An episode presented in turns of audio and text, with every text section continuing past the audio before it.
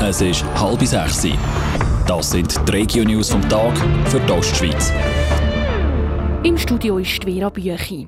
In einer Kehrichtverbrennungsanlage in St. Gallen ist es zu einer Explosion gekommen.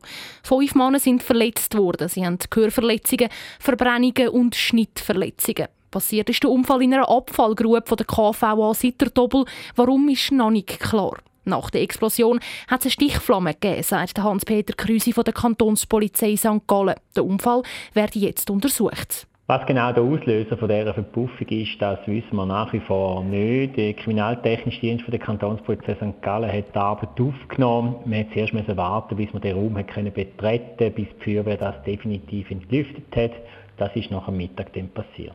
Vier Männer haben schon wieder aus dem Spital können entlassen werden. Der fünfte dürfte auch noch heute wieder heimgehen, sagt Hans-Peter Krüsi. Nach einem schweren Unfall zu Utznen ist das Kind an seinen Verletzungen gestorben. Der vierjährige Bub ist am Freitagabend vom Auto angefahren worden. Sandro Peter. Ein 55-jähriger Autofahrer war am Freitagabend unterwegs Richtung Bahnhof Utzne. Das Kind ist plötzlich auf die Straße gerannt, direkt vor das Auto.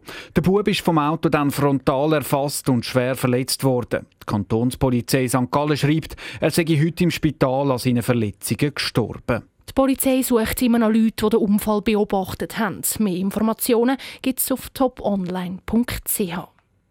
Die Universität St. Gallen will wegen des Sparpaket vom Bund mehr auf private Gelder setzen. Das hat die Unileitung an der Jahresmedienkonferenz bekannt gegeben. Die öffentlichen Gelder sind in den letzten Jahren mehr und mehr geschrumpft, obwohl die Kosten pro Student steigen. Die Uni St. Gallen will darum die Forschung und Ausbildung noch mehr über private Sponsoren finanzieren. Die Leitung verspricht aber, dass Sponsoring transparent sein soll. In Berlingen ist ein TÜV-Fahrer tödlich verunfallt. Der 67-jährige Mann hat gestern Abend die Kontrollen über seinen TÜV verloren.